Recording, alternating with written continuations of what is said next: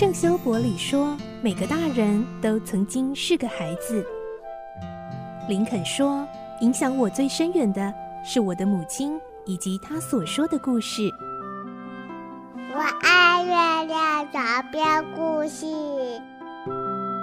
晚安，月亮床边故事。小青姐姐邀请每一位大孩子、小孩子一起听故事，不管多忙，也要和你一起听故事。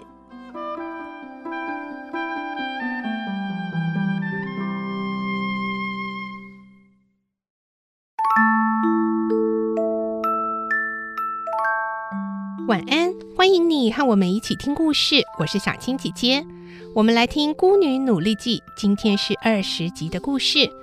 我们会听到罗莎莉在工作的时候发生了意外，受了严重的伤。来听今天的故事，《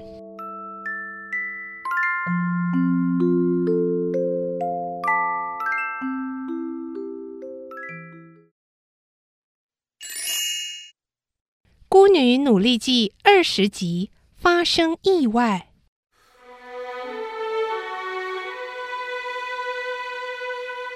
罗莎莉和佩林两个人走出工厂。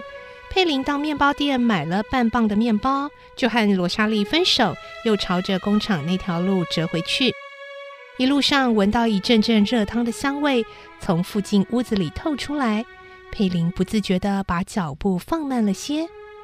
啊，要是能喝上一汤匙像那样好喝的汤就好了，因为佩林已经很久没有尝到汤的滋味了。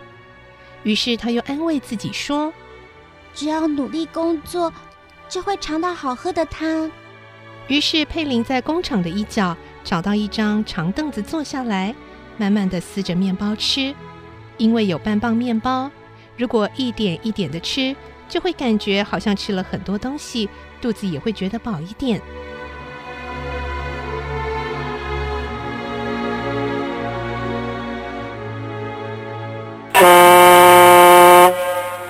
不久，上班的汽笛又响了。佩林走进厂房，勉强拖着疲惫的身子继续工作。他虽然想尽快工作，却因为年纪轻、力气不足，总不像别人做得那么快。这种情形马上被独角仙发现了。他一边用那只木头做的翼足跺着地板，一边大声呵斥：“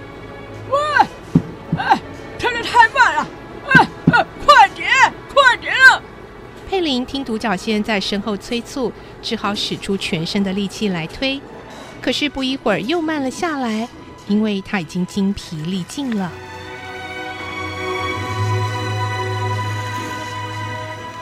啊，怎么还不到下班的时候？他一面想着，一面慢吞吞地往前走。突然看到厂房里一直绕着纺线的罗莎莉发出了一阵尖锐的叫声。啊身子一晃，就跌倒在机器旁边了。刹那间，所有的机器都停了，连独角仙在内，大家都往那边跑去。佩林也跟在女工们的后面跑了过去。怎么了？怎么了？怎么了？发生什么事啊？罗莎莉，罗莎莉，你怎么了？啊！女工们把罗莎莉抱了起来，她面色苍白，有气无力地说：“嗯。”我的手，我的手压坏了。只见他左手的两个指头被压伤了，鲜血一滴一滴的直往下流。奥奈库斯走过来，推开了女工，看了看罗莎莉的伤，又跺着那只木脚说：“啊，没关系，啊，非要这样大惊小怪的。”你们赶快回去工作，回去工作！哼，一定要像你这样，脚都被压断了，才可以大惊小怪吗？奥奈库斯回过头来，怒气冲冲，想要查出说话的人，但是在这一大堆人里面，谁也不肯承认说过那样的话。佩林很想过去看看罗莎莉的伤势，但又不敢违背奥奈库斯的命令，只好转身回去。可是奥奈库斯却把他叫住了。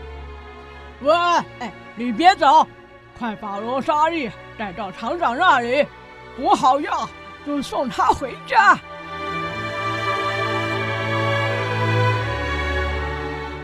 于是佩林扶着紧皱眉头、呻吟不已的罗莎莉走出了工厂。罗莎莉，你还好吗？嗯嗯，伤的严重吗？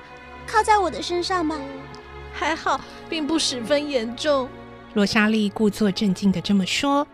可是当佩林看到她含着眼泪咬住了苍白的嘴唇时，好像自己也感受到那种痛苦。佩林想起了自己的遭遇，同情的对他说：“一定是过度疲倦才会发生这样的意外。”“是的，过度劳累往往容易受伤，今后恐怕有一段时间不能工作。”姑姑一定又要说话了。可是这又不是你的错啊！但是他会说我想偷懒啊，故意弄伤了。那也没有办法，由他说去吧。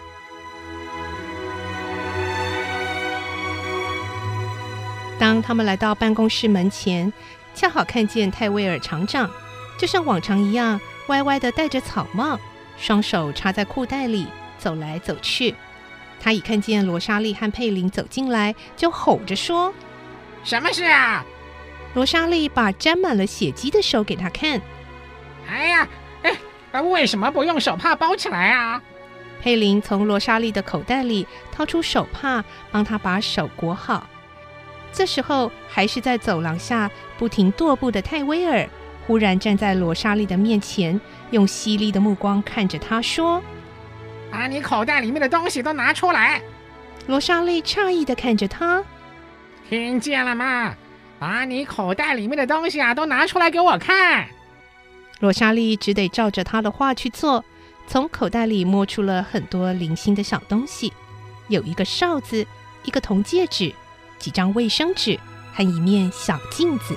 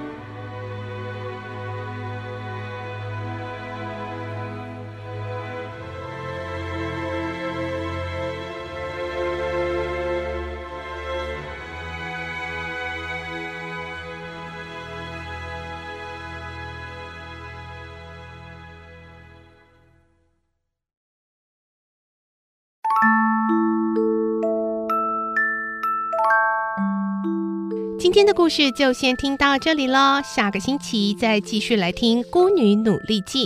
而明天呢，我们将会有绘本时间，要来听关于母亲节的绘本故事哦。我是小青姐姐，祝你有个好梦，晚安，拜拜。小朋友要睡觉了，晚安。